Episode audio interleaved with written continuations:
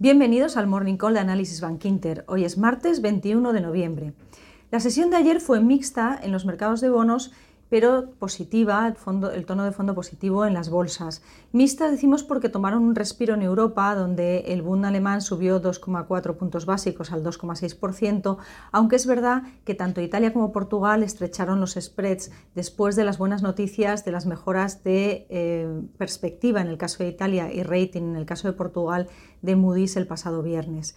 Eh, los spreads en Italia están en torno todavía a 173 puntos básicos y en eh, Portugal alrededor de 63 puntos básicos.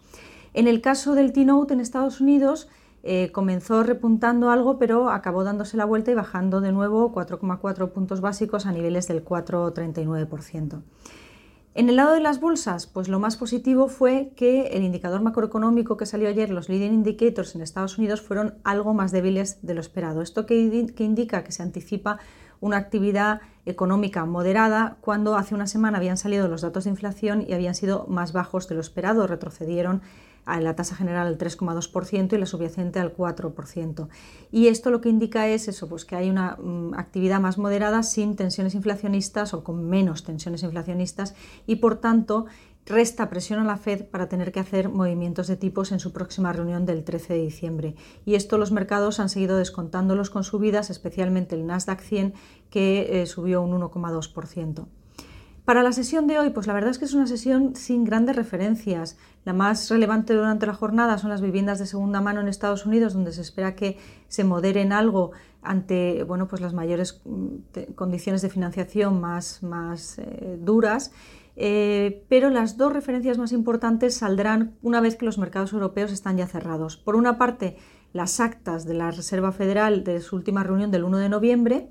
Ahí no esperamos sorpresas porque, eh, si recuerdan, es en esa reunión de la Fed se mantuvieron tipos de interés, pero la decisión fue tomada por unanimidad.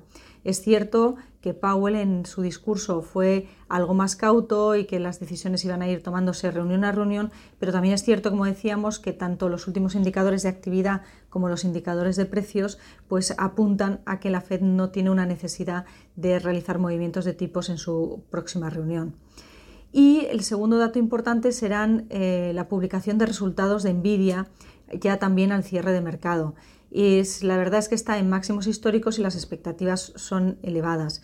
En Estados Unidos ya prácticamente se ha publicado el 95% de los resultados del SP y en general los resultados han sorprendido más del 80% al alza. Eh, por tanto, ya estos los, dos eh, referencias más relevantes tendrán un impacto en los mercados europeos el miércoles. Por tanto, para hoy esperamos una sesión más de consolidación de las últimas subidas, pero con un tono de fondo positivo en los mercados. Pues muchas gracias y hasta mañana.